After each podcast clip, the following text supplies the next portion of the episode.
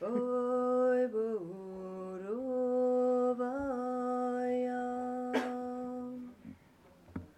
Dazyazyo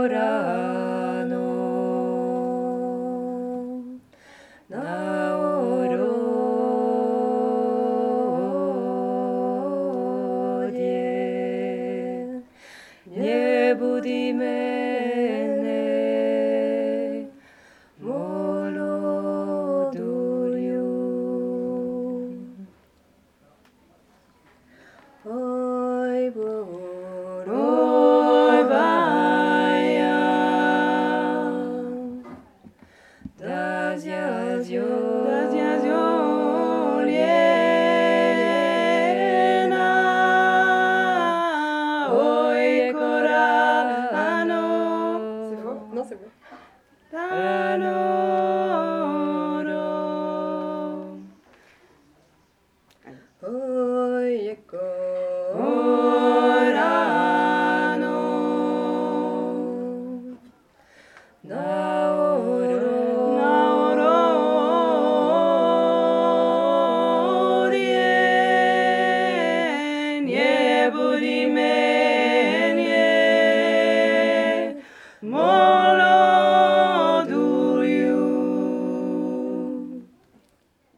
Il est plus dégueulasse que.